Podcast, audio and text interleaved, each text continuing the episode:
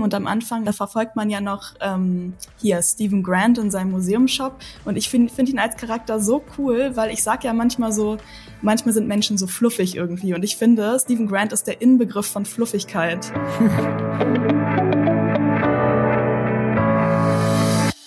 Hallo und herzlich willkommen zu Die Quadrataugen, eurem Film- und Serienpodcast powered by Vodafone. Wir wollen heute über die Marvel-Serie Moon Knight mit Oscar Isaac reden und sind quasi direkt aus der vierten Folge ins virtuelle Podcast-Studio gerollt. Mit wir meine ich übrigens nicht meine geheime zweite Söldnerpersönlichkeit, sondern auch Laura Samide. Die ist nicht nur Quadrataugen-Stammgästin, sondern hat auch absolut alles von Marvel gesehen und zwar mehrmals. Hallo Laura. Hi Lisa. Genau, und dann ist natürlich noch mein GigaTV-Merk-Kollege Marco Risch, aka Nerdkultur dabei und der äh, kommt bestimmt auch mit ganz viel Marvel-Nerdwissen hier an heute. Ich habe gerade gedacht, alles mehrmals gesehen, das ist doch eine Lüge, Laura. Du hast nicht alles mehrmals gesehen. Das hat nicht mal, ein, also kein Hardcore-Marvel-Fan auf der Welt hat. Laura ist Hardcore, glaube ich. Ich habe gestern, sie hat mich nämlich gestern gefragt, bist du Marvel-Fan? Und ich so, nee. Und dann habe ich so drüber dann so meinte, Eigentlich habe ich schon alles zehnmal gesehen. Alles hab, ich habe wirklich alles gesehen. Ähm, ah ja, das sowieso, das glaube ich ja, aber mehrmals. Hab, nee, ich habe das ist auch nicht das, was ich gesagt hatte, Lisa. Ich habe gesagt, ich habe fast alles mehrmals gesehen. Ich glaube, Ant-Man ist das Einzige, was ich nur einmal gesehen habe. Du hast Black Widow zweimal gesehen, freiwillig. Ja, ich habe Black Widow zweimal gesehen. Dreimal wow. sogar. What? Ich muss mich hier mal outen an dieser Stelle. Und zwar gibt es einen Marvel-Film, den ich noch nie gesehen habe, und zwar Iron Man 3. Wow. Ich weiß, wow. Ich wow. weiß. Ich muss das, äh, glaube ich, noch mal irgendwann machen. Ich weiß auch gar nicht. Ich habe die nämlich noch nie alle so in einer Reihe geschaut oder in der quasi chronologischen Reihenfolge.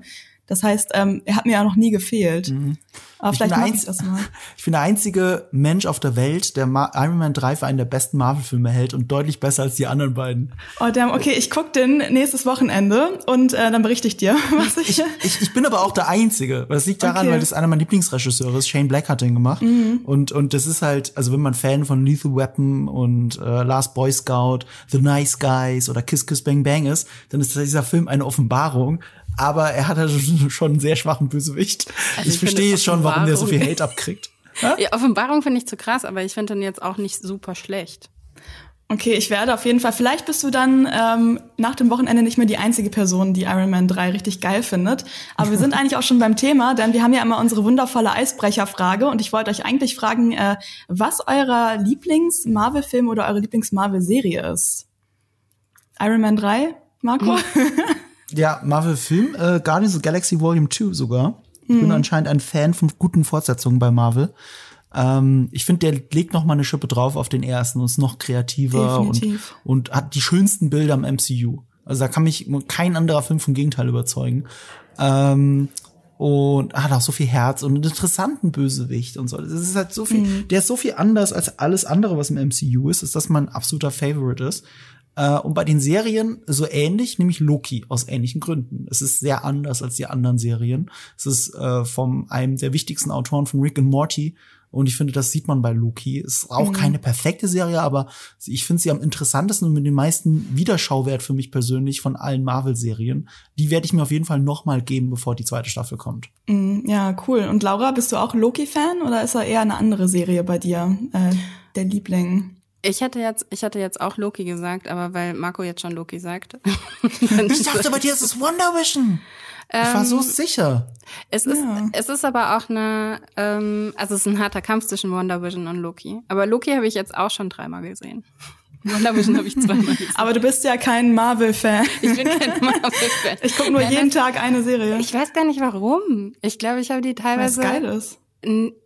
Ja, ich glaube, ich lasse die teilweise aber auch so ein bisschen nebenbei laufen. Ähm, aber auch in manchen Fällen war es einfach so, weil ich gucke ja die Serie dann immer direkt am Anfang, direkt wenn sie rauskommt. Also Loki zum Beispiel mussten, mussten wir ja auch dann immer mittwochs morgens direkt gucken. Und dann ist ja klar, dass, ähm, dass man das dann nochmal schauen muss in, in einem sozialen Kontext irgendwann. Mhm. Ähm, weil niemand sich morgens um neun mit dir aufs Sofa packt um halt die neueste Folge anzuschauen. Ähm, und dadurch habe ich eigentlich dann immer die meisten Serien, also gerade die, die ähm, jetzt Disney Plus Serien, die habe ich meistens dann schon zweimal, also die Folge schon immer zweimal gesehen. Mhm. Und ähm, genau, und wenn ich das dann halt noch ein drittes Mal gucke, weil ich es vielleicht noch mal einmal im Zusammenhang irgendwie sehen will, ja, dann kommt es halt, dann kommt es halt so zusammen, dass man es halt dreimal schon gesehen hat. Mm, ja, das aber, passiert ja. dann ganz schnell. ja. ja. Ich wollte aber eigentlich auch sagen, dass meine Lieblingsserie Loki ist, aber jetzt weiß ich nicht, ob ich das noch darf. Ähm, aber es war definitiv so. Und ähm, bei den Filmen ist es bei mir auch tatsächlich Guardians of the Galaxy 2. Den habe ich tatsächlich auch super oft gesehen, weil ich nämlich meine Bachelorarbeit über ähm, Frauenrollen im Science-Fiction-Film geschrieben habe. Und dann habe ich irgendwie am Ende ein paar Filme verglichen und da war der auch dabei und äh, dann konnte ich ihn irgendwann mitsprechen. Und ähm, Tor 3 finde ich tatsächlich auch richtig geil. Ich weiß gar nicht, ob das eine das ist ja super interessant, ja. deine Bachelorarbeit. Was ist denn deine Meinung dann zu Serenity von Joss Whedon? Das würde mich mal interessieren. Vor allem jetzt im Nachhinein im Kontext zu Joss Whedon. Ähm, ich habe den Film nie gesehen, weil ich Firefly so geil fand und Angst hatte, dass der Film mir alles kaputt macht. Okay, ich sag dir jetzt einen Fun Fact zu Serenity. Ich habe sogar Serenity gesehen, bevor ich Firefly gesehen habe. Ich mhm. fand Serenity damals ohne Kontext einen coolen Film und mehr nicht. Hat aber viel davon in Erinnerung behalten. Dann habe ich Firefly gesehen. Firefly ist eine meiner Lieblingsserien aller Zeiten mhm. und jetzt liebe ich Serenity über alles. Und Fun Fact, auf IMDb die Serenity ist deswegen auch so hoch bewertet, weil so viele Whedon-Fans oder Firefly-Fans der Serie 10 von 10 Punkten gegeben haben. Die ist irre beliebt bei Fans. Äh, also ja. du, du, äh, du musst diesen Film gucken. Wirklich. Ja, das hat mir Eve auch schon seit, sagt mir, glaube ich, glaube ich, seit drei Jahren und dann vergesse ich es irgendwie immer wieder. Naja, aber was wir ja erstmal gucken müssen, äh, ist Moon Knight, beziehungsweise weiter gucken. Und ähm, bevor wir darüber reden, äh, kommt jetzt erstmal ein kleiner Werbeblock. Und zwar ähm, ist ja mit Moon Knight jetzt äh, Marvel Phase 4, also da ist jetzt ja nun ein neuer Held ins MCU eingeführt worden, der bisher nur in den Comics präsent war. Ähm, aber sonst steht auch dieses Jahr tatsächlich noch einiges im MCU an und welche neuen Charaktere in diesem Jahr noch Filme und Serien bekommen und äh, was für Sequels uns erwarten, hat unsere Kollegin Annika auf Vodafone Featured zusammengefasst. Featured ist Vodafones Magazin für digitale Kultur. Ähm, da könnt ihr gerne mal vorbeischauen. Den Link dafür findet ihr in den Show Notes. Genau, und jetzt äh, geht's äh, los mit unserer wundervollen Serie Moon Knight oder wie Laura letztens, äh, beziehungsweise ihre Autokorrektur letztens meinte, Moin Knight bin immer noch der Überzeugung, es müsste einen norddeutschen äh, Superhelden geben im MCU. Ich schreibe auch öfter Moin Knight als Moon Knight wegen der Autokorrektur. Ja, das, ich sag das, so oft das, Moin. Das ist unterschwellig einfach. Das, äh, das MCU äh, will es von uns, dass wir das machen. Genau, ähm, ich kann ja mal kurz auch mal erzählen für euch, die ihr zuhört, falls ihr vielleicht noch nicht reingeschaut habt in die Serie. Es geht um Stephen Grant, das ist äh, ein Dude, der in einem Museumshop arbeitet und der hat immer so merkwürdige Blackouts und Erinnerungen. Und er entdeckt dann irgendwann, dass er an einer dissoziativen Identitätsstörung leidet und sich einen Körper mit dem Söldner Mark Spector teilt. Und ähm, ja, dann passieren natürlich ganz viele verrückte und spannende Abenteuer. Und äh, wir haben jetzt ja schon über die Hälfte der Folgen geschafft, nämlich vier von sechs. Und äh, da dachte ich, da kann man ja schon mal einen Zwischenstand raushauen. Laura, wie findest du die Serie bisher? Boah, die schwierigste Frage direkt am Anfang. Ich kann mich noch nicht so richtig entscheiden, weil ich finde es teilweise richtig geil. Also ich meine, ich habe, als ich die erste Folge geguckt habe, habe ich parallel die ganze Zeit Lisa geschrieben, weil Lisa es da noch nicht gesehen hat und war mir so, ey, du musst es gucken, das ist so weird, aber so gut weird, aber auch manchmal auch schlecht weird. Ähm, also ich kann mich tatsächlich noch nicht wirklich entscheiden, weil ich finde, es sind sehr viele sehr coole Sachen mit dabei, aber es gibt auch sehr viele Sachen, wo ich so denke, irgendwie ist es ein bisschen lame gerade. irgendwie ist es gerade ein bisschen langweilig. Ähm, und da hätte man noch irgendwie mehr rausholen können und da war, wurde auch zu viel Foreshadowing gemacht und ähm, da kommen wir irgendwie später auf jeden Fall noch zu. Also ich bin da noch nicht so hundertprozentig ähm, hundertprozentig entschieden, aber ich meine, es gibt ja auch noch zwei Folgen. Mal gucken, was die jetzt noch machen. Ne? Da kann sich das Blatt noch mal komplett wenden für dich, Laura. ähm, Marco, wie geht's dir denn? Mochtest du die Serie? Ey, oder das magst komplett, du das jetzt? Das, das, das ist die Frage, ob diese vierte Folge es jetzt geschafft hat, das Blatt zu wenden oder nicht. Ich bin so ein bisschen am Scheideweg. Ich war gar nicht begeistert von Moon Knight. Ich hatte aber große Hoffnungen in Moon Knight. Deswegen bin ich auch sehr enttäuscht.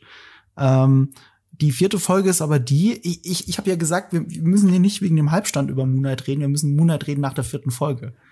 Mhm. Jetzt wird's erst interessant. Machen Aber jetzt noch einen Spoiler-Part? Ja, Machen genau. Ich wollte gerade sagen, okay. ähm, an alle euch da draußen, die ihr gerade hört und denkt, oh mein Gott, ich muss jetzt diesen Podcast abschalten. Wir reden erstmal spoilerfrei und dann, wenn wir richtig spoilern, dann kündigen wir das vorher nochmal an. Also keine Angst, dass jetzt hier äh, ihr genau. quasi wie jetzt alles verraten. Dann bleibe genau. ich bewusst vage. Ich hatte deswegen große Hoffnung, weil ich Oscar Isaac für einen der tollsten Schauspieler seiner Generation halte. Ich finde ihn immer gut, ähm, egal was, auch im Moonlight natürlich. Ich komme, ich komme aber, ich gehöre zu der Fraktion, die zumindest in der englischen Originalfassung mit seinem Akzent nicht klarkommt, den er sich für Stephen Grant angeeignet hat und zu dem er total steht und total stolz drauf ist. Und ich, ich falle aus allen Wolken. Ich bin nicht so gut darin, das eigentlich zu erkennen. Ich bin kein guter Eng äh, English Speaker. Ich brauche ewig, bis bis man bis ich äh, Akzent einigermaßen wieder los bin in Dialogen und selbst dann bin ich nie wirklich los. Und ich, ich, ich höre das die ganze Zeit. Also ich, ich kann es nicht weghören und, und, und es macht mich fertig. Es, es soll wohl so sein. Es zeigt auch ein bisschen das Spektrum, das Oscar Isaac hat, gerade in Momenten, wo er nicht reden muss, wie wenn er diese Überwachungskamera berühmterweise reinblickt, das ist ja schon Meme geworden. Ähm, da siehst du, was für ein Spektrum er hat, aber darauf komme ich nicht klar. Ich komme nicht darauf klar, dass sie vorher gesagt haben, wie psychologisch die ganze Serie doch sein soll, wie tiefenpsychologisch. Mhm. Aber ich finde, so viel hat's ja in Wirklichkeit gar nicht mit multipler Persönlichkeit zu tun, zumindest nicht so, wie es wirklich funktioniert, glaube ich. Aber äh, die Psychologentochter Laura schüttelt schon mit dem Kopf, sie kann mich gleich korrigieren. Ich bin davon einfach nicht so begeistert. Und das Grundgefühl, das ich die ganze Zeit habe, ist, das habe ich alles schon mal besser gesehen bei Legion. Gibt's auch auf Disney Plus, ist von Noah Hawley, der Fargo gemacht hat, ist einer der genialsten Serienmacher auf der Welt. Und er hat halt eine, eine X-Men-Serie gemacht, die kaum jemand gesehen hat. Aber ich be beschwöre bei Gott, die, die Leute, die Legion gemacht haben, haben Legion, äh, die äh, Moonlight gemacht haben, haben Legion gesehen. Und das sieht man der Serie an, besonders in dieser vierten Folge, wo sie so einen Turn kriegt, wo sie für mich erst wirklich interessant wird. Und ich habe zumindest wieder Hoffnung, dass es mich doch noch erreicht. Wir haben, by the way, die haben auch Buffy gesehen, wo wir schon bei Joss Whedon die ganze Zeit waren. Ähm, da kann ich ja. im Spoiler-Teil noch ein bisschen mehr zu sagen. Ähm, ja, das kann sein, ja. Ja, bevor du auch dein äh, Psychologiewissen, was ja eventuell anscheinend vorhanden ist, Laura, ähm, raushaust, ähm, muss ich noch mal sagen, ich dachte irgendwie, ihr findet die Serie besser. ich weiß gar nicht, ich hatte nämlich vergessen, dass Laura mir schon mal geschrieben hatte, dass äh, sie da so ein bisschen confused war. Aber ich habe irgendwie gedacht, ähm, ich habe die jetzt auch eher am Stück geguckt. Ich liebe die Serie eigentlich. Ich finde die richtig cool. du, äh, du bist auch bei der Mehrheit, ne? Also mhm. der Social Media Buzz, wenn ich so gucke, wenn ich die Reviews gucke, also ich gehöre zur Minderheit. Du was, bist die Mehrheit, auch wenn es nicht in diesem Podcast vielleicht ist. Aber was auch ganz interessant ist, ist, wenn du dir, ähm, ich finde, ich mag ja auf IMDb kann man ja die Demografie anschauen, ne? Mhm. Ähm, und grundsätzlich voten weniger Frauen bei IMDb als Männer, aber mhm. trotzdem siehst du da schon einen Trend, nämlich dass die Serie vor allen Dingen bei Frauen besser ankommt als bei Männern. Also damit fällst du auch quasi in, okay. in die Mehrheit rein. Ich wusste nicht, dass ich in so ein kalkulierbares Raster falle. Okay, ähm, nee, aber ich finde tatsächlich, ähm, also auch weil du jetzt meintest, am Anfang fandest du es ein bisschen langweilig und so, Laura. Ich finde das gerade, also ich fand das irgendwie die Kombi aus allem ganz cute. Also man hat am Anfang ja schon quasi sozusagen gesehen, dass es da irgendwie um ägyptische Götter oder Gött, Göttinnen, Götter, Göttinnen gehen Göttin, wird. Ja. Und ähm, dann quasi, aber man ist auch noch in diesem normalen Setting und am Anfang, das ist jetzt glaube ich kein Spoiler, weil ich habe ja schon im, ähm, in der Inhaltsangabe gesagt, wie das mit den äh, Figuren so aussieht. Da verfolgt man ja noch ähm, hier Stephen Grant in seinem Museumshop und ich finde find ihn als Charakter so cool, weil ich sag ja manchmal so, manchmal sind Menschen so fluffig irgendwie und ich finde, Stephen Grant ist der Inbegriff von Fluffigkeit und ähm, ich mag ihn irgendwie voll gerne und ähm, dann irgendwann kommt ja dann noch die zweite Persönlichkeit hinzu und dann gibt es ja auch ein bisschen mehr Actionsequenzen und so. Aber ich fand eigentlich das davor ähm, auch eigentlich für mich persönlich super spannend. Aber ähm, das muss man dann vielleicht noch im Spoiler-Part ein bisschen ausweiten. Kurze Korrektur, also ich meine nicht den Anfang, den ich langweilig finde, im Gegenteil. Ich fand den Anfang, ich fand die erste Folge, war ich, da war ich noch dabei. Bei mir hat es mm. dann so ab der zweiten Folge ein bisschen abgeebbt, weil ich es dann eben einfach vorhersehbarer fand. Und ähm, in der ersten Folge gab es halt einfach noch Momente, die mich wirklich auch so ein bisschen irgendwie, also gar nicht überrascht jetzt in dem Sinne, sondern die haben ja mir so einen Aha-Moment noch gegeben, ne? Also irgendwie, oh, was passiert denn jetzt? Und oh, wo sind sie denn? Also gerade dieses Sprunghafte, was natürlich dadurch entsteht, irgendwie, dass er, dass er eben Blackouts hat und dass ähm, man manche Sachen dann nicht erzählt bekommt am Anfang, die haben noch dazu geführt, dass es auf jeden Fall mein Interesse geweckt hat. Ich glaube, ähm, also wenn ich dann sage, es ist ein bisschen lame gewesen, dann meine ich tatsächlich erst Folge zwei und drei ähm, und auch zum Teil jetzt Folge vier, weil es halt sehr viel reproduziert, was man halt einfach schon kennt. Was man kennt ähm, aus der Serie, aus der Marvel-Welt mhm. oder aus äh, der generellen Filmwelt? Aus der Popkultur. aus okay. der Popkultur mhm. und aus der Filmwelt. Aber es ist halt, also ich muss auch sagen, ich versuche da immer noch irgendwie ein bisschen äh, mich zurückzuhalten, weil mir schon klar ist, dass wir alle wahnsinnig viel gesehen haben und dass es für Filmemacher und Filmemacherinnen immer schwieriger wird, etwas komplett Neues zu erzählen und uns irgendwie nochmal zu überraschen und uns zu packen, je mehr wir sehen. Und wir, ich, wir sind so eine, wir sind so eine Film- und Serienkonsumgesellschaft mittlerweile. Äh, jeder von uns hat ein unerschöpfliches Wissen irgendwie an, an äh, Filmwissen und Popkulturwissen. Das wird immer schwerer, da wirklich nochmal irgendwie herauszustechen, habe ich das Gefühl. Aber das heißt ja nicht, dass man direkt aufgeben muss.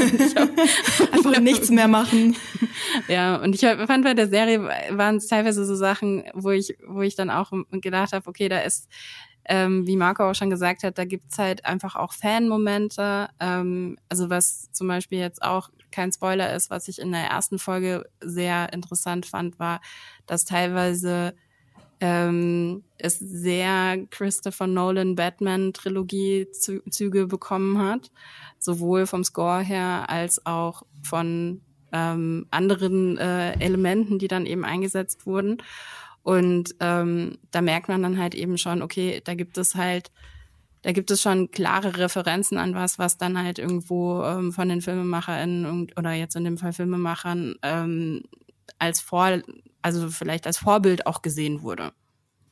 Mhm. Ja, auf jeden Fall gibt's ähm, einige Popkulturreferenzen. Und ähm, ich weiß nicht, Marco, wolltest du noch was dazu sagen? Du hast gerade so nachdenklich deinen äh, Finger irgendwie ans Kinn gelegt, als wenn du gerade einen äh, krassen Gedanken hattest. Ich, ich habe einfach darüber nachgedacht, was Laura sagt. Also es ist, es ist schon so, es ist halt schwierig. Ich meine, Kunst klaut bei Kunst. Das ist, es ist so, es ist nur bei Moonlight ein bisschen mehr als bei anderen. Und ich glaube tatsächlich, also meine Erfahrung in meiner Social Bubble ist, umso desto weniger andere äh, ähm, ähm, provokative Kunst du kennst, wie Legion, wie von mir aus Fight Club oder Sieben oder was auch immer, äh, desto, äh, nee, Sieben ist das falsche Beispiel, aber um, umso mehr gewinnt Moonlight tatsächlich. Also gerade bei einem jüngeren Publikum, glaube ich. Und das muss man ja Moonlight auch anerkennen. Ich persönlich finde es aber auch, unabhängig von diesen ganzen Referenzen, auch so relativ lahm. Und ich, ich, was mich wirklich schockiert, ist das CGI. Also das finde ich unter aller Sau, vor allem bei der ersten Folge. Das Moonlight-Kostüm zum Beispiel sieht ikonisch aus, sieht cool aus. Mhm. Aber in jedem Moment, wo du das Moonlight-Kostüm siehst, ist es CGI. Und es ist halt Fernseh-CGI. Es ist nicht super perfekt. Es wäre auch schwer, es noch besser, also es, wenn, wenn ein Kostüm, das nur CGI ist, es noch besser zu machen. Und äh, gerade weil du den Nolan-Vergleich gebracht hast, bei dem wäre das sehr viel praktischer gelöst gewesen. Deswegen war ich so schockiert. Die erste Folge ist sehr gut darin, so eine Erwartungshaltung oder eine Spannung noch so aufzubauen. Und dann wird sie durch einen CGI-Character-Reveal für mich kaputt gemacht. Und das stört mich halt so. Ich weiß auch nicht. Vielleicht habe ich zu nah am Fernseher dafür gesessen. Ähm, ich habe auch ein bisschen Zeit gehabt, darüber zu reflektieren. Ich habe es nicht mal genau vor Augen, weil ich durfte es äh, als Screener schon vorhersehen, alle vier Folgen am Stück vor fünf Wochen fast. Und deswegen schleppe ich das schon so ein bisschen länger mit mir rum und bin froh, dass jetzt eben gerade die vierte Folge ausgestrahlt wurde, die die die Serie für mich erst so langsam interessant macht, über die jetzt auch ja bald alle oder jetzt gerade alle reden. Ähm, und ich hoffe, das rettet das alles für mich. Noch ein Beispiel möchte ich nennen in der ersten Folge, was mich so rausgerissen hat. Die Szenen, die in Deutschland spielen, sind halt andauernd vor Greenscreen. Und zwar so super deutlich, auch die Actionsequenz. Und das haben sie in anderen Serien, wie Hawkeye zum Beispiel oder Loki, viel besser gelöst. Und ich verstehe das halt nicht, äh, wie das dann bei Moon Knight passieren konnte. Ja, da sprichst du schon was an, ähm, was du gerade über andere Marvel-Serien redest. Wir haben jetzt ja mit Moon Knight einen komplett neuen Marvel-Helden bekommen, den wir jetzt ähm, im Cinematic Universe noch nicht gesehen haben. Und ähm, was würdet ihr sagen, jetzt vielleicht außer dem CGI oder auch meinetwegen auch das CGI, ähm, was Moon Knight von bisherigen, bisherigen Marvel-Serien unterscheidet. Also ihr habt ja schon ein paar Sachen angesprochen, aber was sind so die Hauptsachen eurer Meinung nach? Ich glaube, die Serie wäre gern Daredevil, so ein bisschen. Kevin Feige ist ja auch ein großer Fan von ähm, äh, den Marvel-Serien von Netflix. Deswegen ist er auch sehr froh, dass er die jetzt alle zu Disney Plus, glaube ich, holen konnte. Ähm, Und äh, es wird ja auch weitergehen. Es wird auch mit Daredevil weitergehen. Ich glaube, das ist auch schon offiziell. Das ist nicht nur eine Vermutung. Ähm, es hat so Anleihen an Daredevil, dass es ein bisschen geerdeter ist. Nur Daredevil hätte es halt die gleichen Szenen nicht vor Greenscreen gelöst, sondern halt in einem Studio. Ähm, und man hat da sehr echte Prügeleien und Moon Knight hat das halt nicht. Also irgendwie kommt das noch so an dem Anspruchsdenken von vom Marvel Cinematic Universe scheitert es noch so ein bisschen daran. Wenn du eine ne Serie, die eigentlich wie Daredevil sein soll, wo alles sehr praktisch war, genauso löst, wie du Infinity War gedreht hast, aber nicht mit demselben Budget für eine Serie, dann sieht es halt schnell uncanny aus. Und so, so war das Gefühl bei mir. Und äh, was Moonlight schon schön macht oder andeutet zumindest, so eine gewisse Brutalität, so eine gewisse Erdung, eben wie, wie gesagt angelehnt an Daredevil, ähm, und sie schneiden halt geschickt drumrum, so dass diese Serie nicht R-rated sein muss. Also das mit den Scherben zum Beispiel von, von Anfang an ist schon eher so, das soll sich einfach in unser Gehirn verpflanzen, dass das was Brutales passiert, ohne dass wir es sehen.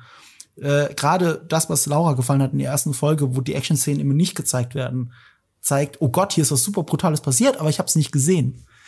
Und ähm, und wenn das dann aufgelöst wird, dann ist es halt noch enttäuschender, weil die Action dann halt natürlich gar nicht an der Daredevil rankommt. Ja. Manchmal ist es ja auch viel gruseliger, wenn ähm, man quasi sich Sachen dann selbst vorstellen muss. Das ist so ein mhm. bisschen so, ich glaube, das wurde auch ein paar Mal als Beispiel genannt, zum Beispiel diese Szene bei Harry Potter im letzten Film, ähm, als Snape dann da von der Schlange, oh mein Gott, Snape stirbt, äh, Spoiler, Spoiler, ähm, als Snape da von der Schlange umgebracht wird und man sieht das quasi gar nicht richtig und man hört nur die Geräusche und dass die Schlange ballert da so gegen und dann geht halt mhm. so das Kopfkino an. Aber ja, wenn Laura meint, ähm, dass das quasi sich auf die Action-Szenen in den ersten Folgen nicht ganz so gut übertragen lässt, ähm, Weiß nicht, möchtest du noch mal was äh, zu sagen, Laura, was für dich so ein bisschen der Unterschied war zu anderen Marvel-Sachen vor allem? Ähm, ich fand, dass also dieses Weglassen, ähm, da hat Marco schon komplett recht, das hat es für mich tatsächlich interessanter gemacht, aber auch nicht unbedingt nur wegen der Gewalt. Ähm, uns wurde ja so ein bisschen angekündigt, dass die Serie tatsächlich da, also düsterer sein soll und irgendwie mhm. gewalttätiger sein soll. So ist irgendwie auch, also alles, was man vorher über die Serie so gehört hat, so war der, der ähm, ähm, in die Richtung ging der Trailer, in die Richtung ging irgendwie der Social Media Buzz vorher. Und das hat sich alles nicht so wirklich bestätigt. Das äh, funktioniert dann für mich trotzdem auch noch nicht irgendwie, wenn ich dann Scherben in Schuhen sehe. Es ist für mich nicht Brutalität, sondern das ist für mich, ähm, gehört das natürlich irgendwie zu einer psychologischen Komponente dazu, weil ich irgendwie verstehe, okay, da gibt es, ähm, da gibt es irgendwie jemanden, der das irgendwie für sich einsetzt und braucht. Ähm, und das finde ich interessant erstmal, hat aber für mich nichts mit Brutalität zu tun, sondern hat eher was damit zu tun mit ähm, mit Psychologie, ne? Und ähm, warum brauchst du diesen Schmerz? Warum, warum ähm, setzt du den irgendwie, also wie setzt du Schmerz auch ein? Und da macht die Serie sehr viele Versprechungen, die sie wirklich dann in dem Moment, wo man es dann sieht, nicht halten kann. Aber es ja, ist weil trotzdem. Es spielt nie wieder eine Rolle, ne? Also ganz ja, kurz. Ja. Äh, ja, das ist ja das Komische. Also man hört die Scherben die ganze Zeit, aber ohne irgendeine gespielte Reaktion von Ethan Hawke. Hm. Ich kann das dann nicht mehr ernst nehmen. In dem Moment wird es so comichaft für mich. Grotesk. Ja, das ist aber, glaube ich, genau das, was Sie auch so ein bisschen angeteasert haben mit diesem, das wird wahnsinnig psychologisch. dann denkst du halt irgendwie so, ja, okay, aber also es ist mehr Versprechen als, als irgendwas anderes. Ah, dann gibst du mir ja doch recht. Äh, also ich hatte das Gefühl, äh, du, du, du wolltest so bei der Psycholo psychologischen, bei dem psychologischen Aspekt bei mir reingrätschen, dass, dass du das nicht so empfindest wie ich, ähm, dass es doch sehr oberflächlich ist. Nein, ich finde es extrem oberflächlich. Ah, okay. Ich habe hab deine Geste komplett falsch gedeutet. Nein, ich war, ich war nur so, oh mein Gott, ja, das ist so, ähm, also ich, ich finde auch, wenn man halt schon die Möglichkeit hat, einen Charakter zu erzählen, der ähm, eine dissoziative Persönlichkeitsstörung hat, mhm. dann kannst du da ja viel, viel, ähm, da kannst du noch viel offensiver mit umgehen und da brauche ich mehr, ich brauche mehr Fleisch. So, mhm. also für mich heißt das nicht nur, dass es zwei weil, also Lisa hat das ganz interessant am Anfang, ähm, am Anfang formuliert, weil das ist nämlich genau das, was da passiert. Es ist eigentlich ein, ein äh, Körper, der von zwei Menschen im Moment gerade geteilt wird. Im Moment gerade von zwei. Ähm, da kommt, müssen wir im Spoiler-Part gleich auch nochmal drüber reden, ob das dabei bleibt. Ähm, aber es ist, also ich finde, ich finde, ähm, da muss ja noch, da muss ja noch mehr passieren. Und ich muss sagen, ich weiß nicht, Marco, hast du die, hast du die Comics gelesen? Weil ich habe die nee, nämlich nicht, nicht gelesen. Nee, aber das solltest du auch vielleicht nicht, weil die Serie ist, was das angeht, eigentlich mutiger.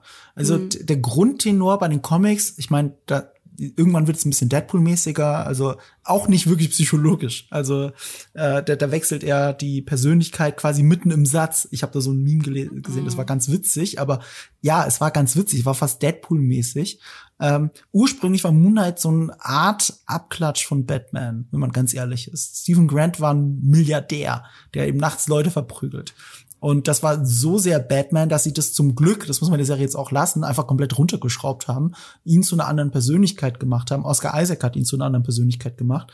Und die Serie ist sehr gut darin, oder will es zumindest sein, äh, Ägypten und ägyptische Kultur richtig darzustellen, was auch an einem der Regisseure oder Creator der Serie liegt.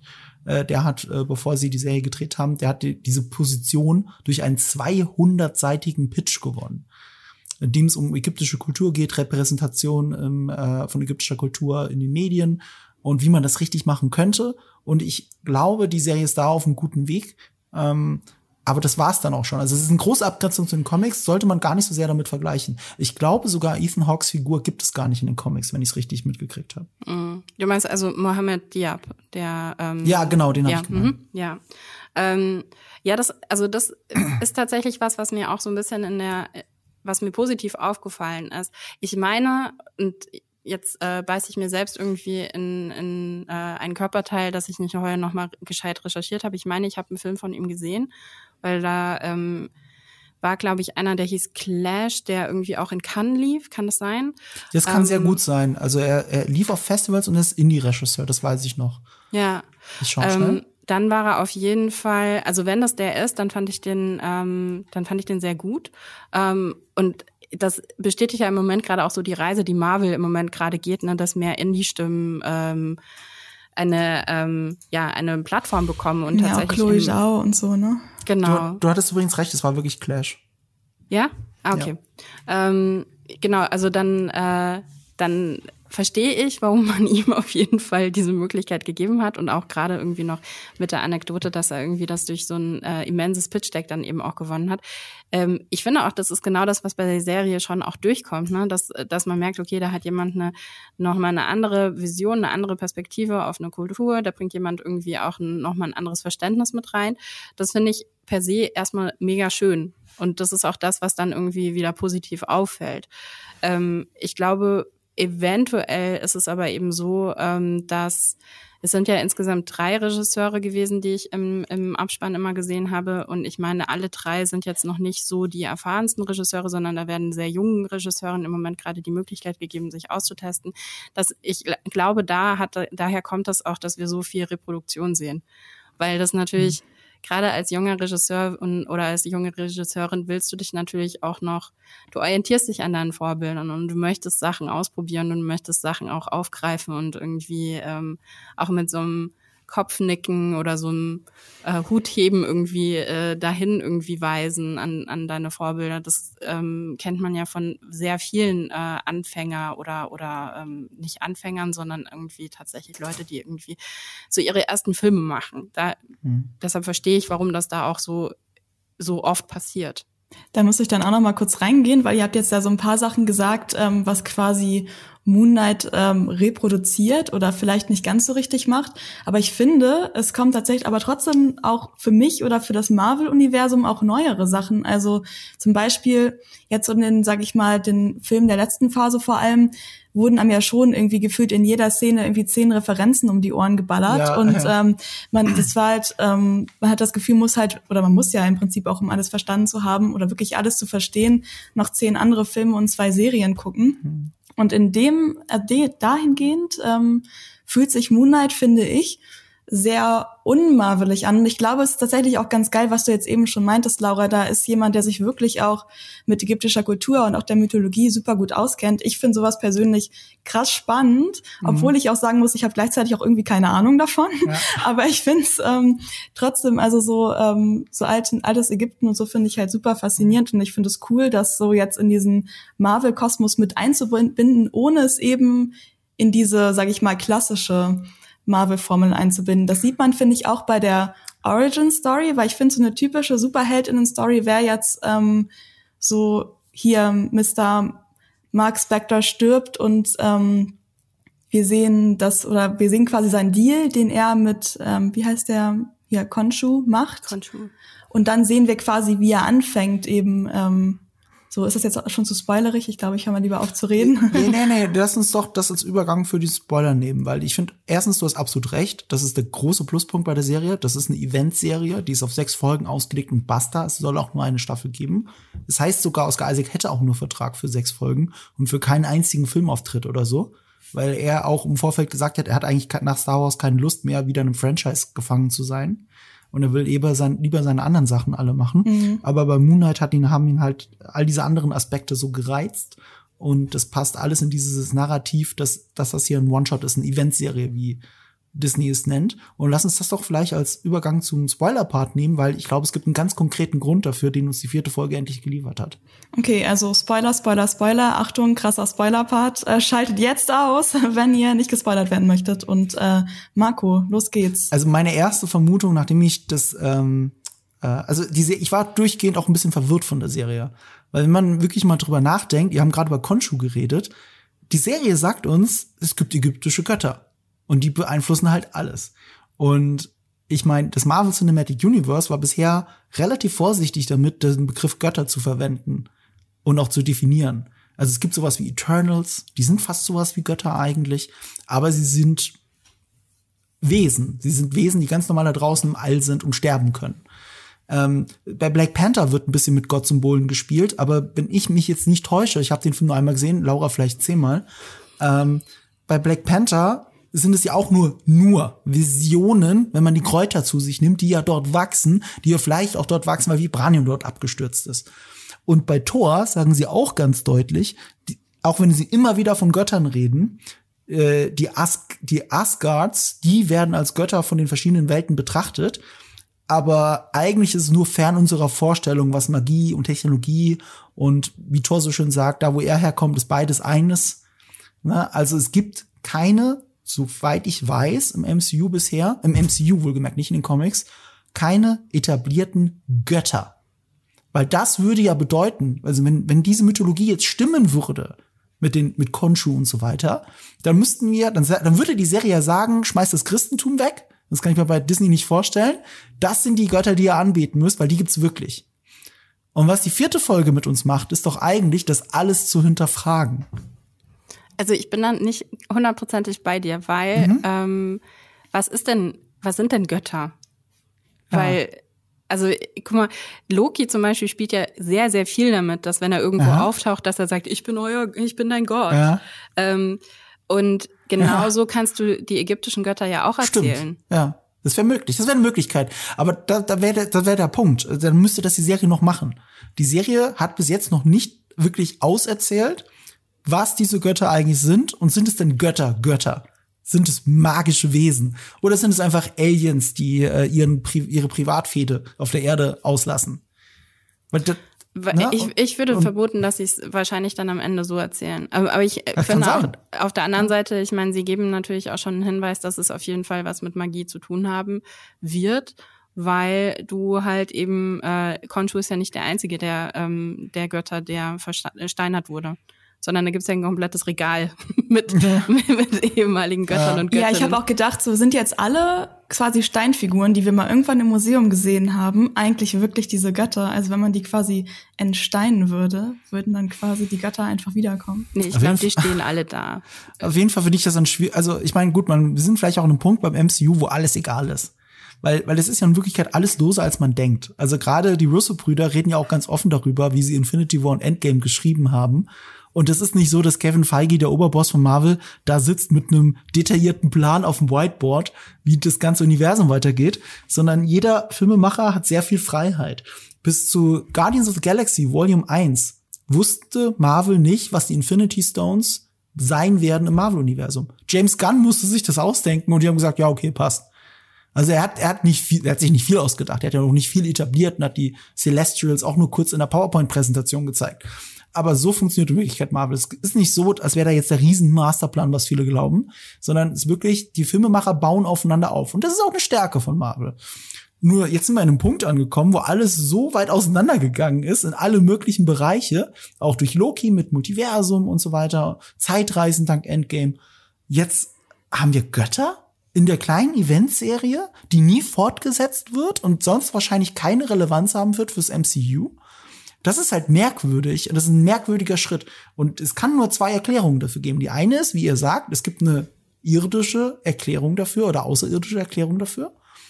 Oder ähm, es ist alles Quatsch, weil Mark Spector, Schrägstrich, Schrägstrich ähm, Stephen Grant, verrückt ist. Oder wer auch immer dahinter steckt. Weil, ich meine, wer heißt schon Mark Spector und rennt durch die Nacht äh, und, und verprügelt Leute? Und wer heißt Stephen Grant und redet mit einem Akzent, den es so eigentlich gar nicht auf der Welt gibt? Aber findest ja. du nicht? Also ich muss sagen, ich muss sagen, ähm, das hatte ich. Ich finde, ich finde, die vierte Folge bricht zwei Sachen. Ne?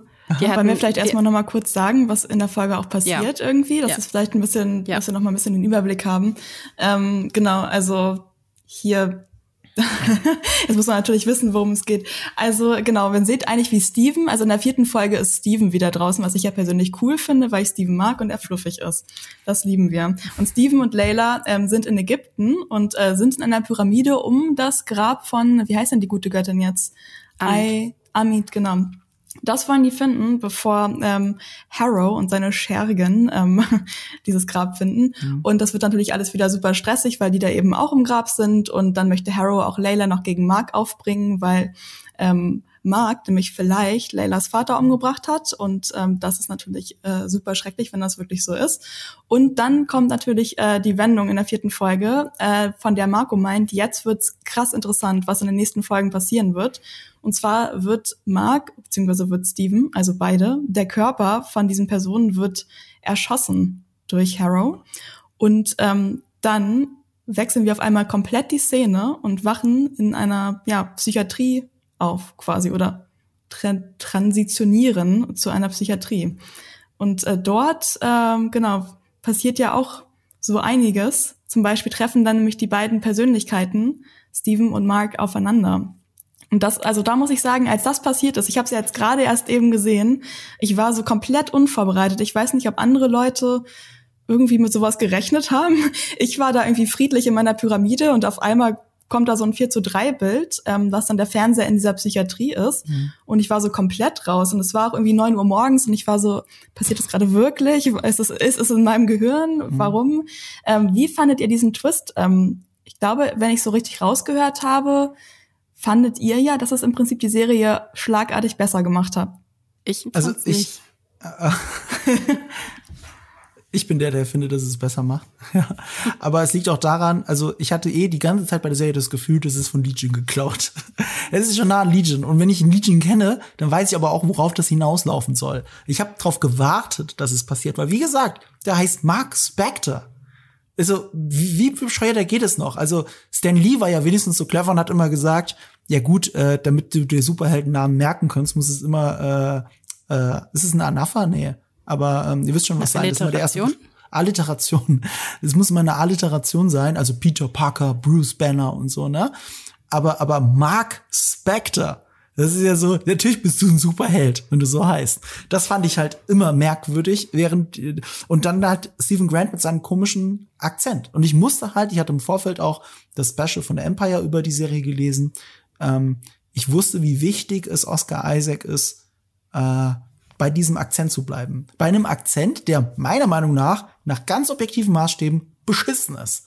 Und es kann nur eine Lösung für einen beschissenen Akzent bei einer Person mit multiplen Persönlichkeiten geben, dass, dass, dass, es eine, dass, dass das nicht die echte Persönlichkeit ist. Klar. Und, ich das fand den Akzent gar nicht, ich fand den gar nicht so beschissen, aber vielleicht liegt es auch daran, dass ich letztens Inventing Anna geguckt habe und nach diesem Akzent ist jeder andere Akzent komplett normal. Also ja. ich meine, klar, es ist ein bisschen aufgesetzt, aber ich glaube, also ich kenne mich jetzt mit dissoziativen Identitätsstörungen, auch dieses Wort, jetzt nicht so gut aus, aber ich ja. glaube, also es ist, glaube ich, relativ normal, dass dann diese verschiedenen Persönlichkeiten ja. auch so verschiedene ist es auch. und vielleicht und sogar Fake-Akzente haben. Es ist sogar ziemlich karikaturhaft teilweise. Es gibt auch eine psychologische Krankheit, ich weiß nicht, wie sie heißt, aber ganz seltenes Phänomen auf der Welt, dass jemand morgens aufwacht und hat auf einmal einen Akzent.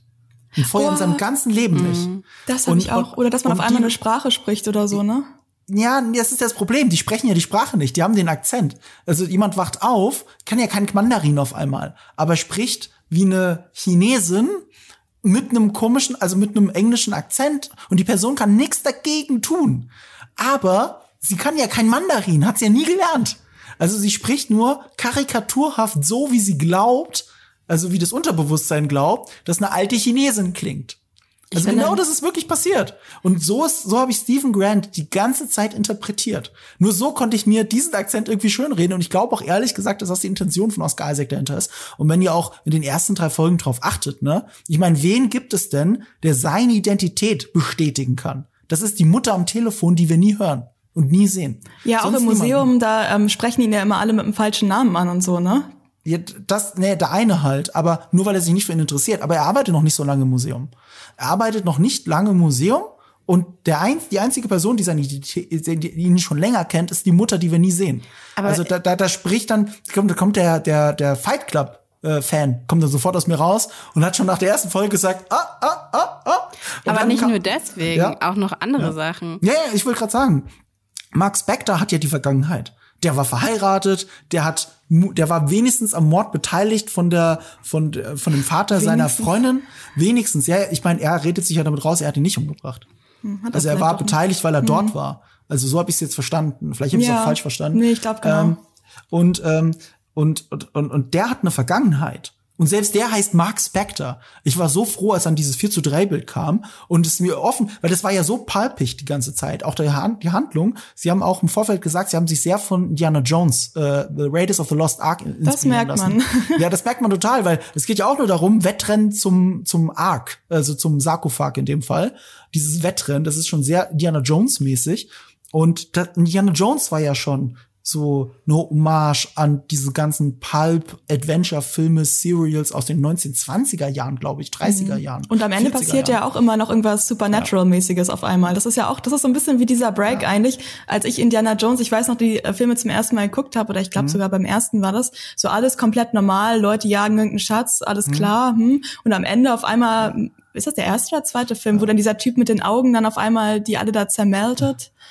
Aber ich fand, also ich verstehe gar nicht, das habe ich schon vor, also das habe ich schon vor der vierten Folge ehrlich gesagt ähm, ja. so gesehen, dass halt eben ähm, dass die Rolle, die er dort in, in London spielt, dass das nicht die, die wahre Persönlichkeit sein ja. kann, eben genau, weil er keine Vergangenheit hat. Ja, genau. Aber und ähm, ich finde aber auch diese anderen Sachen, die halt irgendwie gerade in, in der ersten Folge passieren, also dass er dann halt irgendwie irgendwo in den Alpen ist und dass er dann ausgerechnet mit so einem komischen ähm, Cupcake-Wagen äh, dann irgendwie fliehen muss. Das hat, das sind so viele kleine Indizien dafür, dass wir uns nicht in einer realen Welt befinden. Deshalb finde ich, deshalb funktioniert für mich dieser Cut in der vierten Folge nur so bedingt, weil ich so denke, ja, okay, natürlich, das ist jetzt der nächste, der nächste Schritt. Auch deshalb, weil eben genau die vierte Folge, ich fand halt den, also und deshalb, und da rede ich von lame, ne? Ähm, in der vierten Folge, wenn sie dann eben in der Pyramide sind, das ist eine es ist eine komplette Reproduktion von Indiana Jones, ja. Mhm. Also ich habe das alles irgendwie, oder was weiß ich, von Tomb Raider oder hast du nicht gesehen. Also ich kenne diese Bilder, ähm, ich weiß, dass sie reproduziert werden und ich verstehe schon so langsam, eben weil ich eben auch die ersten drei Folgen in, mit diesem, mit diesem Hintergedanken irgendwie gesehen habe, dass es auch eine bewusste Reproduktion ist, dass dieser Akzent auch eine bewusste Reproduktion von was ist, was, was Make-Believe ist. Und da ist Inventing Anna, finde ich, eine ganz, ganz interessante Parallele, weil auch hier reden wir ja von einer Person, die einen Akzent für sich erfindet, mhm. ähm, aus einem ganz bestimmten Grund heraus. Ich glaube aber, ganz ehrlich, dass wir jetzt noch nicht am Ende sind, weil für mich ist es nicht, und ähm, das ist übrigens die Parallele zu Buffy, die ich ziehen will, ähm, für mich ist das jetzt nicht, wir sind jetzt in der Realität gelandet. Dafür sieht die mhm. Realität mhm. dort auch schon wieder zu fake ähm, aus. Zu fake aus. Also ich meine, schaut euch das Büro an ja, ja. von von ähm, Ethan Hawke, der ja dann den ähm, Psychiater spielt. Da sind Risse in der Wand. Ne? Also die komplette, mhm. diese komplette Inneneinrichtung besteht darin, dass du merkst, dass das Gebäude um ihn herum schon anfängt irgendwie ähm, zu zerfallen. Mhm. Ähm, Und es gibt mhm. ja noch einen ganz entscheidenden Hinweis in der, ich glaube, in der zweiten oder in der dritten Folge, wo beide sich, wo beide, wo beiden klar ist, dass die beide nicht gerade die Kontrolle über ihren Körper übernommen mhm. haben. Genau, da, da streiten sich so ein bisschen, wer genau. jetzt quasi das letzte Blutbad irgendwie genau. verursacht genau. hat, ne? Und es gibt eine, also es gibt eine dritte Person. Und ich glaube, wir sind nicht, wir sind noch nicht am Ende der Reise. Wir sind jetzt in dieser Psychiatrie. Das ist noch nicht die Realität sondern mhm. wir gehen jetzt noch einen Schritt weiter. Und ich, und dann wird es erst für mich interessant. Für mich ist die vierte Folge noch nicht die Folge, wo ich sage, so, mhm. wow, jetzt wird's gut. Weil wenn jetzt nämlich nicht der nächste Schritt kommt, dann ist es für mich ein ganz, ganz lames alles nur Ding. Und ich hasse mhm. alles nur. Alles mhm. nur, alles nur geträumt, alles nur, weil ich verrückt war, alles nur, ja, weil. Das ist einfach faul irgendwie, ne? ja, es ist mega faul. Das ist auch der Grund, warum ich zum Beispiel hier, wie hieß nochmal der ähm, Scorsese-Film mit äh, Leonardo DiCaprio auf der Insel? Äh, Shutter Island? Shutter, Shutter Island. Ja. Das ist der Grund, warum ich Shutter Island so lahm fand. Weil ich nach zwei Minuten in dem Film verstanden habe, es ist ein alles nur Film. Und mhm. du kannst mir nicht eine alles nur ähm, also in Reveal irgendwann ähm, am Ende des zweiten Aktes andrehen und sagen, und jetzt wird's alles, dadurch mhm. hebe ich das jetzt auf eine höhere Ebene und dadurch ja. wird jetzt halt irgendwie die, die komplette, ja. die Qualität irgendwie erhoben. Nee, das, das, da muss das, mehr. Passieren. Das ist so ein guter Punkt von dir, Laura. Dieses, deswegen funktioniert Shutter Island für mich auch nicht. Also nicht nur, weil auch da natürlich der Plot-Twist ist ja jedem klar, wenn man schon mal von dem einen der wichtigsten Filme aller Zeiten gehört hat, ähm, das Kabinett des Dr. Caligari, von dem das ja einfach geklaut ist. Mhm. Das, das Ding ist halt, ähm, alles nur, in Anführungsstrichen, kann nur funktionieren, wenn alles, was bis dahin passiert ist, trotzdem Hand in Hand geht. Dieses alles nur, ist alles nur geträumt, ist einfach so, alles, was davor war, ist eigentlich eher absurd. Da sind irgendwelche Parallelen drin zu, zu dem, was eigentlich passiert ist, aber das war es auch schon. Aber sowas wie Fight Club ist ein perfektes Beispiel dafür. Weil alles, was passiert, passiert ja. Trotzdem. Also Tyler Durden hat die Welt verändert. Und das ist die Aussage am Ende des Films. Und eigentlich ist dann die Frage, wer ist die eigentlich, ja, Tyler Durden ist, ist die, ist die, ist das, ist das alter Ego. Aber es, er hat nur auch nur das gemacht, was der andere, der Protagonist, hat ja keinen Namen, machen wollte unterbewusst. Also äh, an für sich funktioniert das fantastisch und es ist eben nicht alles nur. Und ähm, die Frage ist, was macht Moonlight daraus? Ist es denn am Ende nur alles nur oder geht es Hand in Hand? Äh, ich finde einen Punkt auf jeden Fall gut, dass es äh, alles anscheinend im Kopf spielt. Äh, dass, dass am Ende, dass es immer noch eine Auseinandersetzung ist, es ist nur die nächste Ebene, hoffentlich bis zur wieder nächsten Ebene. Und da bin ich halt gespannt, was diese nächste Ebene wirklich sein wird. Da, da kommt jetzt meine Spannung her, dass ich wissen will, äh, wie geht das jetzt weiter? Weil vorher wollte ich nicht wirklich wissen, wie es weitergeht. Ich hatte wirklich das Gefühl so, ah, hast du schon alles gesehen. Aber jetzt denke ich so, jetzt könnt ihr doch noch mal so ein bisschen den Turn kriegen und mir was geben. Weil, wie du sagst, die dritte Persönlichkeit könnte eigentlich die interessante sein. Und für mich stellt sich immer noch die Frage, sind Götter jetzt im MCU etabliert oder nicht? Ich glaube, ich glaube, diese Psychiatrie ist da sind wir jetzt tatsächlich im Unterbewusstsein diese dieser mhm. Figur. So habe ich das auch interpretiert, ja. ja. Vor allen Dingen auch das letzte Bild mit mit dieser komischen Nilpferd. Göttin. Die so, hi, hi. Ich finde so, what the fuck, warum hat die so eine Stimme? Oh mein Gott, ich musste so lachen. Ich, ich glaube, das war das erste Mal, das war das erste Mal in dieser ganzen Serie, dass es mich wirklich kurz richtig krass irgendwie gepackt hat und ich lachen musste und ich wirklich dabei war, weil ich dachte, okay, jetzt, das ist der Moment, hey, Bestie. wo genau, das ist der Moment. Jetzt wird's interessant. Was passiert jetzt? Aber auch dieses, ähm, also klar, dass jetzt eben die verschiedenen Elemente, die eben irgendwie ähm, vorher in den ersten drei, drei Folgen eine Rolle gespielt haben, dass die jetzt alle wieder auftauchen. Die Cupcakes tauchen, äh, tauchen auf. Die verschiedenen ähm, äh, Akteure sind alle irgendwie Teil der Psychiatrie. Ähm, aber auch diese Sarkophage, die dann irgendwie immer auftauchen. Und es gibt ja dann den dritten, ne, der dann wackelt und dann geht er aber in einem Raum vorbei. Ähm, und der wird halt noch nicht geöffnet. Also im, und alleine der Fakt, dass er jetzt auch schon zu zweit da ist, also dass er tatsächlich zu zweit irgendwie ähm, physisch auch da ist, also nicht nur von seiner von von seinem äh, Gedanken her, von seiner Psyche her, sondern er ist physisch zu zweit und da ist ja noch dieser dritte Sarg, der wackelt und man vermutet, dass da dann eben diese dritte Persönlichkeit drin ist.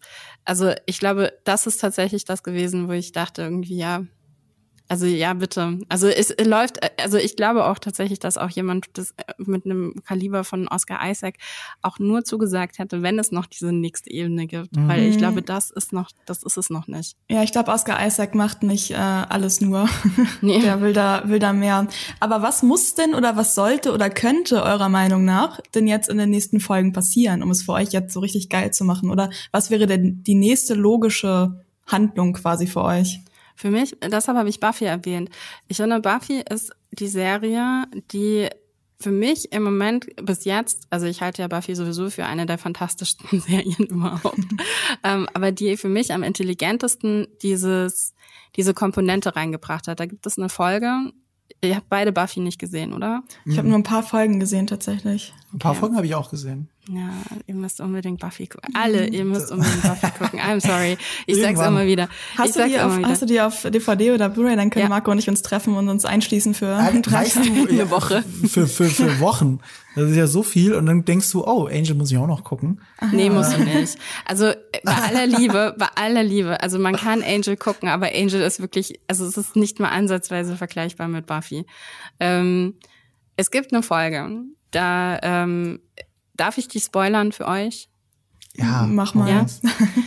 es gibt eine Folge und die ist wirklich am Ende der Serie wo Buffy aufwacht in der Psychiatrie und auf einmal alles in Frage gestellt wird, dass eigentlich ihre komplette Existenz als Vampirjägerin etwas ist, was sie sich nur ausgedacht hat mhm. und dass sie deshalb seit Jahren in äh, psychiatrischer Behandlung ist und ihre eigentlich ähm, tote Mutter taucht auch wieder auf. Es werden so viele Plot-Elemente, die halt über die Jahre hinweg irgendwie an diesen übernatürlichen äh, oder supernatural Sachen, die dann halt eben bei Buffy so passiert werden, werden dadurch erklärt, dass er in Wirklichkeit sich das alles nur ausgedacht hat. Und ähm, und die Serie macht eine sehr intelligente Entscheidung, nämlich die, dass es am Ende ähm, nicht wirklich aufgelöst wird, sondern Buffy entscheidet sich dazu, weiter ähm, entweder weiter in ihrer Fantasie zu leben, könnte sein, kann aber auch sein, dass das alles die Fantasie war und jemand versucht hat, sie auszutricksen und ähm, sie die Realität wirklich ähm, die Vampirrealität ist. Und es wird nicht aufgelöst. Und ich finde es so smart, weil es dieser ganzen Sache einfach nur eine andere Ebene gibt. Und du darüber nachdenken kannst und, und halt sagen kannst, ich persönlich bin der Meinung, dass, aber es wird nicht aufgelöst. Und wenn diese, wenn diese äh, weitere Ebene jetzt bei Moonlight noch reinkommen würde, dann wäre ich sold. Dann würde ich sagen, okay, Moonlight ist meine, meine Lieblings-Marvel-Serie. Deine Lieblings-Marvel-Serie? Ja, also weil diese das, Ebene würde es ja 0 auf 100 hier. Ja.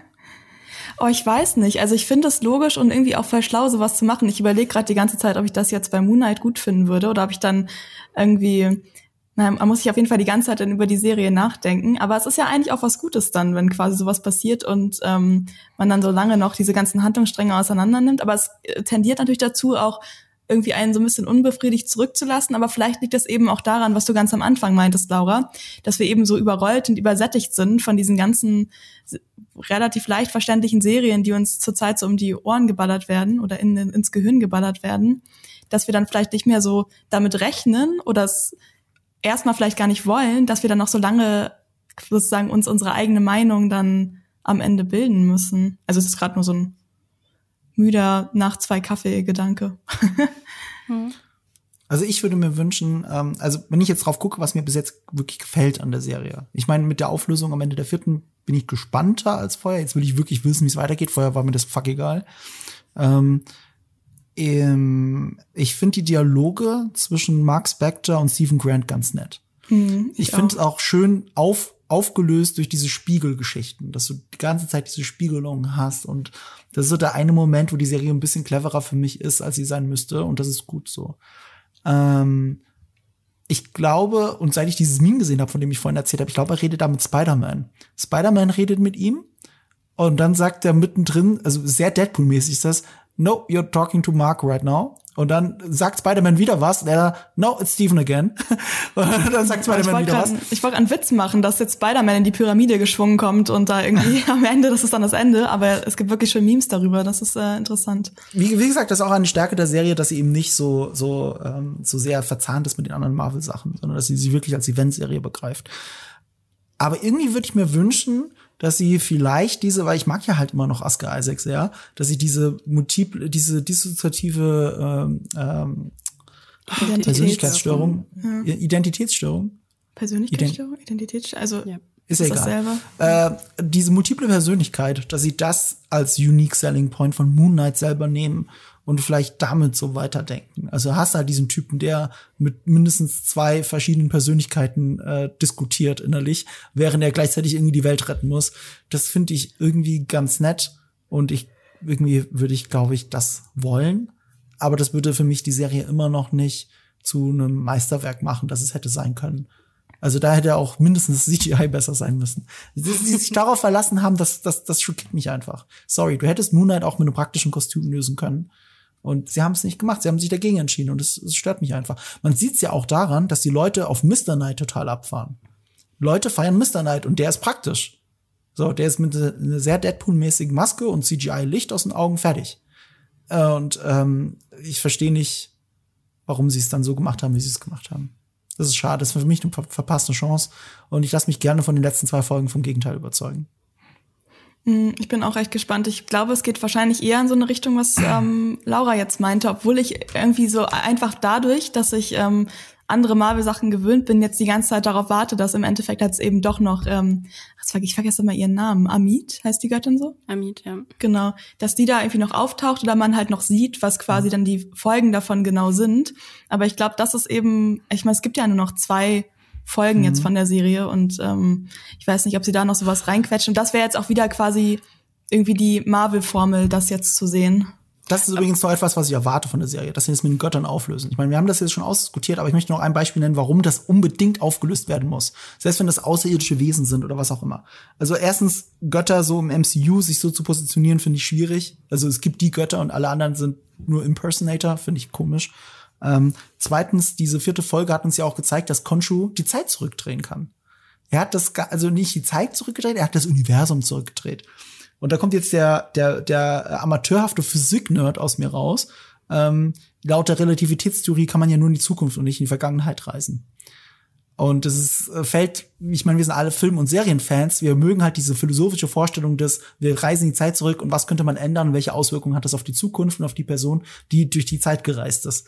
Das ist halt so cool. Ich liebe dieses Thema, aber mir ist klar, dass es Bullshit ist. Du kannst niemals in die Zeit zurückreisen. Und Harald Lesch, der berühmte Fernsehprofessor, hat es auch sehr schön erklärt, warum es unmöglich jemand so sein könnte. Wenn du die Zeit zurückdrehen wollen würdest, müsstest du das gesamte Universum in all seiner Unendlichkeit, das ja expandiert, das explodiert ja, das geht nach außen, in alle Richtungen. Du müsstest so viel Energie aufbringen, um, um, um diese, das Universum wieder zusammenzuziehen. Wenn die Zeit zurückheißen heißt, du ziehst das Universum zusammen. Aber es war auch sehr wenn, anstrengend, das zu machen. Also ja, Oscar Isaac stand ja da so, äh, mein Konshu Gott, steht da weh. und dreht das Universum zurück, das Spiegelbild von vor, vor Tausenden von Jahren. Ah, vielleicht kann er das, das einfach. So viel Energie und so viel Aufwand und sowas sowieso, dass unmöglich ist. Aber was er da macht, ist das mächtigste gerade, was man jemals im MCU gesehen hat. Das ist sehr viel mächtiger als Thanos, der mit dem Finger schnippt. Ja, hätte er auch mal verhindern können dann, ne? Konshu eigentlich. Hätte man den Snap zurückdrehen können das mit seinem, seiner Power. Man kann natürlich argumentieren, er hat nicht die Zeit zurückgedreht, sondern er hat nur das Sternbild zurückgedreht. Ja, Aber was er da gemacht hat, ist, er hat das gesamte Universum geschrumpft. Das gesamte Universum. Nee, er hat ja wirklich nur den, den, die Sterne zurückgedreht, weil sonst ja, wären das heißt, ja dass das Universum wieder, ja, das heißt, das Universum zieht sich wieder zusammen. Und das ist das Mächtigste, was jemals irgendeine Figur in Marvel jemals gemacht hat. Und ich würde sogar da das Comic-Universum vielleicht noch dazu zählen. Aber Wenn da bin ich nicht so drin. Und, und das fände ich, ja, genau. Das müssen sie, das müssen sie aufarbeiten. Oder sie tun einfach so, als wären alle Idioten und, und, und es ist nie passiert, ist doch egal. Ne? Also, also ich wünsche mir, dass sie das auflösen. Und äh, also dass sowas zum Beispiel eher im Schädel passiert ist. Weil anders kann ich das MCU dann nicht mehr ernst nehmen. Weißt du, das ist halt so, da Thanos, der bedroht doch die ganze Galaxie. Und dann kommt der nächste Film Eternals, der eigentlich sagt, wir hätten es ja verhindern können, aber wir durften halt nicht. Obwohl wir uns die ganze Zeit nicht an Regeln halten, aber egal. So, ne? Und, und das, das, das entwertet immer so ein bisschen, was schon davor war. Also dafür bin ich, ich kritisiere so viel an Marvel-Filmen und Serien, aber das liegt daran, weil ich es so wertschätze. Ich schätze es wert und ich habe immer Probleme damit, wenn etwas rauskommt, was das entwertet, was vorher passiert ist. Und Konshu ist Stand jetzt eine Entwertung vom Marvel Cinematic Universe. Und ich wünsche mir, dass es nicht so bleibt, weil Konshu ist tatsächlich auch vom Design her, die Stimme von F. Murray Abraham und so, das ist schon cool. Bane. Ich würde gern mehr von ihm haben, aber eher so als, keine Ahnung, weitere Persönlichkeit, mit der die ganze Zeit äh, Mark Spector diskutiert und nicht ein göttliches Wesen, dessen Herkunft immer unbekannt sein wird, weil es so über unseren Köpfen ist und es einfach nur das Universum schrumpfen kann, wann immer es möchte. Also ich bin da, ich bin grundsätzlich dabei. Ich glaube, wirklich, wie gesagt, ich glaube, dass es dadurch aufgelöst wird, dass es, dass das der Teil ist, der alles nur ist, weil es halt einfach auch so überdreht und überspitzt war schon vorher, weil mhm. wir mit irgendwelchen Cupcake-Wagen durch die Gegend gefahren sind und weil wir ähm, weiß ich nicht, Mini Indiana Jones irgendwie gespielt haben. Also es ist schon, by the way, lustige Anekdote heute Morgen. Ich habe, ähm, als sie als sie dann ausgerechnet natürlich das Grab von Alexander den Großen irgendwie entdeckt haben, also dass quasi die, die äh, Erzählung dahinter war, dass es Alexander der Große war, habe ich einem Freund von, von äh, Lisa und mir, Alex, geschrieben, hey, sie haben gerade das Grab von Alexander den Großen gefunden. Und wir hatten vorher darüber gesprochen, dass ich jetzt die Serie gucken muss. Und er war nur so, wow, echt? Im echten Leben? Oh mein Gott, ich muss meiner Mutter Bescheid. Und ich so, nee, nicht ganz. nicht ganz, nicht ganz. Aber eben genau, weil wir diese, diese überhöhten Elemente halt eben jetzt schon die ganze Zeit hatten, glaube ich, im Moment gerade stand vierte Folge nicht daran, dass das, dass das die Realität war. Hm. Hm. Wir werden es sehen. Ja, wir werden sehen. Können wir noch kurz darüber sprechen, wer eigentlich diese Nilpferd, äh, Nilpferd-Lady ist? Weil die sieht ja auch eigentlich aus wie, die sieht auch aus wie eine Göttin, oder? Ist es eine indische Göttin? Die hat mich ein bisschen an diese Mumiens erinnert. Wisst ihr diese, diese Mumien-Serie mit diesen weißen Nilpferden? Kennt ihr das nicht? Mhm. Nee. Was? Da gibt's auch diese Tassen von und so. Nee, das ist irgendwie so eine Comic, es ist so eine Comicserie und das sind so weiße Nilpferde und die machen Dinge. Ich weiß gar nicht mehr darüber. Auf jeden Fall sahen die so aus. Okay, wenn ihr das nicht, aber vielleicht Menschen, die diesen Podcast hören, schreibt uns, ob ihr die Mumien-Serie kennt. Danke. Ich möchte nicht, dass ich die einzige Person bin, die sich an diese Serie erinnert. Es gibt auch sogar eine E-Mail, wo man euch schreiben kann, oder? Genau. Sprich mit uns at jellyfish.com, oder? Ja. Genau. Korrekt. Korrekt. Schreibt mal, schreibt uns Sachen über Mumien und über andere Dinge auch. Aber genau, ähm, ich habe tatsächlich, also, die hast jetzt auch gar nicht gegoogelt, ob es da für diese Göttin ein realistisches Vorbild gibt oder nicht? Oder wollt ihr jetzt, oder könnt ihr vielleicht aus der Story heraus gerade sagen, welche Rolle dieses Wesen, sage ich jetzt mal, spielen wird? keine Ahnung. Ich freue mich, ich freue mich total drauf, aber ich habe keine Ahnung. Ja, du hast es gerade so angesprochen, Laura, deswegen dachte ich, dass du jetzt die ultimative Lösung dafür hast. Nee, aber ich dachte, nein. vielleicht wisst ihr es ja. Nee, wie gesagt, äh, hätte man auch mal googeln können vom Podcast, ne? Naja, da müssen wir uns wohl leider überraschen lassen. Nee, und das, das, ist auch so eine Sache, die mich einfach an Legion erinnert. Schmeiß random irgendwelche Sachen rein, wo sich dann jeder fragt, what the fuck? Ich meine, guck, guck mal die erste Staffel Legion, die ist eh schon mindblowing. Und dann, out of the blue, und das habe ich vorher nie gemacht, das war purer Zufall, habe ich die Credits aber bei der letzten Folge laufen lassen, weil ich so beeindruckt war. Dann habe ich die, also erste Staffel Legion von, glaube ich, mhm. Und dann laufen, laufen die Credits durch und dann kommt eine Post-Credit-Szene, Szene, wo du wirklich denkst so, what the fuck did I just see? Ist das jetzt alles nur oder what? Und, und damit lasse ich euch zurück, ne? Und, und das ist ehrlich gesagt, das ist halt nur so ein weiteres Element, dass sie halt ein bisschen von Nietzsche haben. Schmeißt manchmal random Shit rein, um die Leute wirklich zum Ausrasten zu bringen. Also ich mag random Shit, auf jeden Fall. Und ich habe definitiv ja. gedacht, was ist da los? Tja, ähm, habt ihr noch irgendwas, das ihr unbedingt loswerden möchtet zu der Serie? Irgendwelche krassen Theorien, die noch nicht erwähnt wurden, mhm. die ihr aber erwähnen möchtet? Nee, wir haben ja schon spekuliert, wie es weitergeht. Ich, ich glaube halt dabei, ich bleib dabei, dass es auch dabei bleibt. Also dieses, es bleibt eine Eventserie, es hat nichts mit dem MCU zu tun. Das mhm. war's. Ich bleib dabei, dass es dabei bleibt. Zitat ja. Markurisch, 20.04.2022. ähm, ja, Genau, ich würde auf jeden Fall auch in die Richtung gehen. Ich habe auch keine crazy Facts. Ich muss nur noch eine Sache, apropos random Dinge reinschmeißen. Vielleicht kann ich damit den Podcast beenden. Ähm, ich habe mich jetzt was randommäßiges reinzuschmeißen, weil wir so viel über Cupcakes geredet haben. Ich habe vorgestern oder so ein Video gesehen, wo Anne Hathaway erklärt, wie sie Cupcakes isst. Und ich mhm. weiß nicht, ob alle anderen Menschen das wussten, aber also auf Cupcakes ist ja immer so ein Frosting drauf. Und man isst das so und denkt sich so, oh nein, oh Gott, das ist als ganze Frosting in meinem Gesicht. Das kann, das kann man ja eigentlich gar nicht essen vor anderen Leuten. Und dann hat Anne Hathaway etwas getan in einer Talkshow. Und zwar hat sie den unteren Teil des Cupcakes quasi abgetrennt oben auf den Cupcake draufgesetzt, sodass sie quasi wie so ein Ice Cream Sandwich hat und es dann gegessen. Und ich habe es noch nicht getestet, aber What? ich wollte es an euch weitergeben. Und mich würde es wirklich interessieren, ob andere Menschen das wussten Nein. und ob es für mich jetzt quasi ähm, das ändert alles. Das ändert alles, oder? Ja. Genau. Ja, und mit diesen ich, Worten. Ich versuche das immer noch zu verbildlichen, wow. Ja, also untere Hälfte vom Cupcake ab, oben drauf und dann wie so ein Sandwich essen. Ich finde, wir probieren das alle mal heute. Also nur ein Teil der unteren Hälfte, also genau, die Hälfte. Genau, nicht, nicht komplett, also die Hälfte vom Teig sozusagen. Ja, aber krümelt es nicht ohne Ende? Weiß ich nicht. Bei Anne Hathaway hat's nicht gekrümelt, aber sie ist auch Anne Hathaway. Sie hat wahrscheinlich in ihrer Prinzessin-Ausbildung bei. Es ist Anne Hathaway. Diaries. Ich kann mir gar nicht vorstellen, dass sie überhaupt Cupcakes isst. Also ist in, in diesem Video ja, aber vielleicht war es auch ein Deepfake. Ich weiß es nicht. Sie hat, isst bestimmt Cupcakes. Naja, aber mit diesem Random Fact äh, lasse ich uns alle und unsere Zuhörenden äh, mal alleine. Ihr könnt das ja auch uns schreiben bei äh, sprich mit uns at jellyfish.com, ob ihr es ausprobiert habt und ob man einen Cupcake wirklich so essen kann. Und natürlich gerne ähm, Feedback auch zu unserem Podcast und ähm, vielleicht sogar eure Theorien zur nächsten Folge. Genau, ähm, es war sehr schön mit euch darüber zu sprechen. Ich bin super gespannt darauf, ähm, was in den nächsten Folgen noch passieren wird.